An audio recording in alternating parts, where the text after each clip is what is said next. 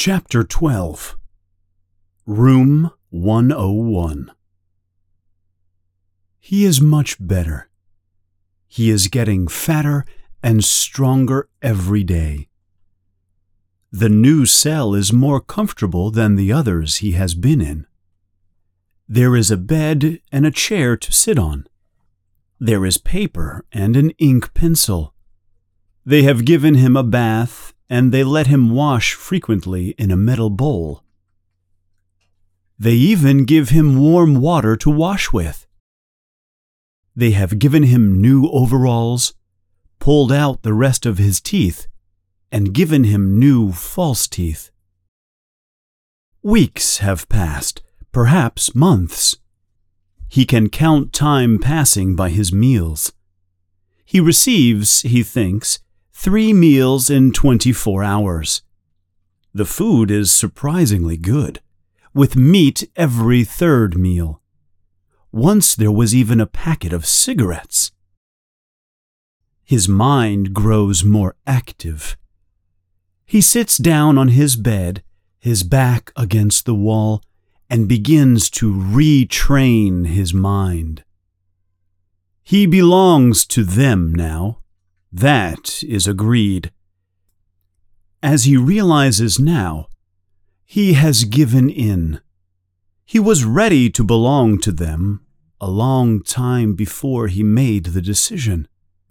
From his first moment inside the ministry of love, and yes, even when he and Julia stood helpless in front of the telescreen in Charrington's room, he understood that it was stupid to fight against the power of the party. He knew that for seven years the thought police had watched him, looking down on him like an insect walking along a path. They knew everything that he had said or done. They had played his voice back to him, shown him photographs, some of them were photographs of Julia and himself. Yes, even. He could not fight against the party now. And why should he? The party was right. He begins to write with big, childlike letters. Freedom is slavery. Two and two make five and while he works on Crime Stop inside his mind, he wonders when they will shoot him. They might keep him here for years. They might let him out for a short time, as they sometimes do. But one day they will shoot him. You never knew when. Often they shoot you from behind, in the back of the head. One day, or one night, perhaps, he has a dream. He is waiting for them to shoot him. He is out in the sunshine, and he calls out, Julia! Julia, my love, Julia! He lays back on the bed, frightened. How many years has he added to his time in this cell by shouting out her name? There is the noise of boots outside. O'Brien walks into the cell. Behind him are the officer with the emotionless face and the black uniformed guards. You have had thoughts of betraying me, he says. That was stupid. Tell me, Winston, and tell me the truth, because I will know if you are lying. Tell me, what do you really think of Big Brother? I hate him. You hate him. Good. Then the time has come for you to take the last step. You must love Big Brother. He pushes Winston towards the guards. Room 101, he says. Winston always knows if the cells are high up or low down in the building. The air is different. This place is many meters underground, as deep down as it is possible to go. It is bigger than most of the cells he has been in. There are two small tables in front of him. One is a meter or two away, the other is near the door. He is tied to a chair so tightly that he cannot move, not even his head. He has to look straight in front of him. O'Brien comes in. You asked me once, he says, what was in room 101? I said that you knew the answer already. Everyone knows it. In room 101, there is the worst thing in the world. The door opens again. A guard comes in carrying a box. There is a tube at the front of it. He puts it down on the table near the door. The worst thing in the world, says O'Brien, is different for each person. It may be death by fire, or by water, or fifty other deaths. Sometimes it is something quite small that does not even kill you. He moves to one side, and Winston can now see what is on the table. It is a big metal box, and through the holes in the side he can see movement. Rats. For you, says O'Brien, the worst thing in the world is rats.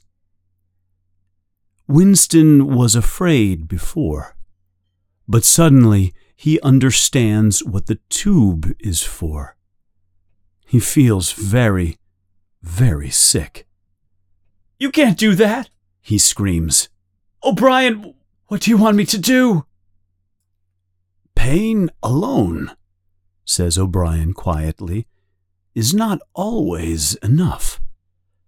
The rat, he continues like a teacher giving a lesson, eats meat. In the poor parts of the town, a mother cannot leave her baby outside because in ten minutes there will only be bones left. Rats are also very intelligent. They know when a human being is helpless. The rats are big and brown. They are making little high cries, fighting with each other. O'Brien moves the box until it is a meter from Winston's face. You understand this box and tube? One end of the tube goes into the box, and the other, wider end, goes over your face. When I press this switch, a door into the tube will open and the rats will run along it towards your face. Sometimes they attack the eyes first. Sometimes they eat through the face into the tongue. One end of the tube is put over his face. He can see the first rat, its face, its teeth.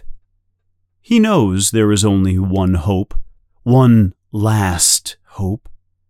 He needs to put someone else between himself and that rat. He needs to give them someone else. And he hears himself shouting, screaming, Do it to Julia! Do it to Julia! Not me, Julia! I don't care what you do to her. Destroy her face. Leave only bones. Not me. Julia, not me. He hears O'Brien touch the switch and knows he has closed the door to the tube, not opened it. The Chestnut Tree Cafe is almost empty. It is the lonely time of fifteen hours. Music comes from the telescreens now, but Winston is listening for news of the war. Oceania is at war with Eurasia. Oceania has always been at war with Eurasia. He drinks a glass of gin, although it tastes terrible. A waiter brings him that day's Times. His finger moves on the table. He writes in the dust. Two and two make five. They can't get inside you, she said, but they could get inside you.